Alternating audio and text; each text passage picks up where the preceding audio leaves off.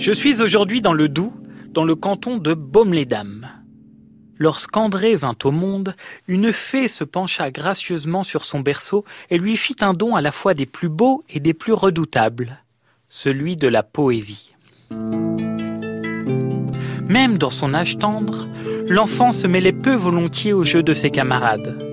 Souvent, il demeurait pensif, n'aimait que la solitude. Plus tard, fuyant parfois l'école, il errait des jours entiers dans les bois au bord des fontaines et des ruisseaux, cueillant des fleurs sauvages, admirant les papillons, écoutant avec ravissement le chant des oiseaux ou le murmure du vent.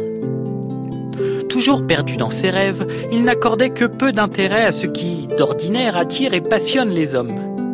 À 15 ans, il ne savait donc pas grand-chose. Pourtant, il usait d'un langage très poétique et faisait parfois des observations d'une justesse bouleversante. On eût dit qu'il possédait déjà la sagesse d'un vieillard.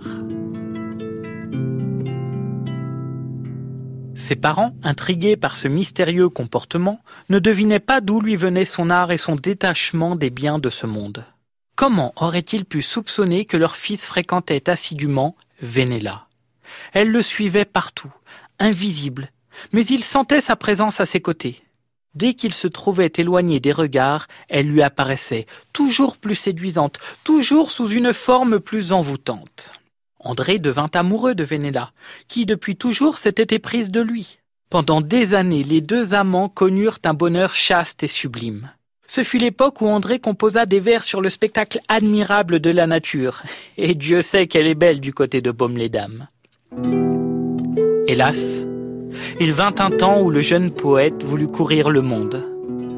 Il s'éloigna un jour de Baume et de Vénéla, et peu à peu il oublia cette tendre et douce muse, de même qu'il négligea l'art poétique. Peinée de voir s'en aller celui en qui elle avait fondé de belles espérances, la fée se réfugia dans une grotte sauvage.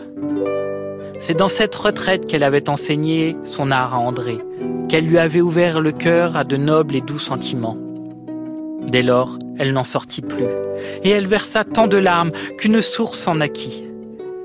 Elle coule toujours harmonieusement au fond de la grotte, et les notes cristallines qu'elle laisse échapper semblent vouloir répéter à jamais Vénéla, Vénéla, nom que garde encore et la grotte et la source.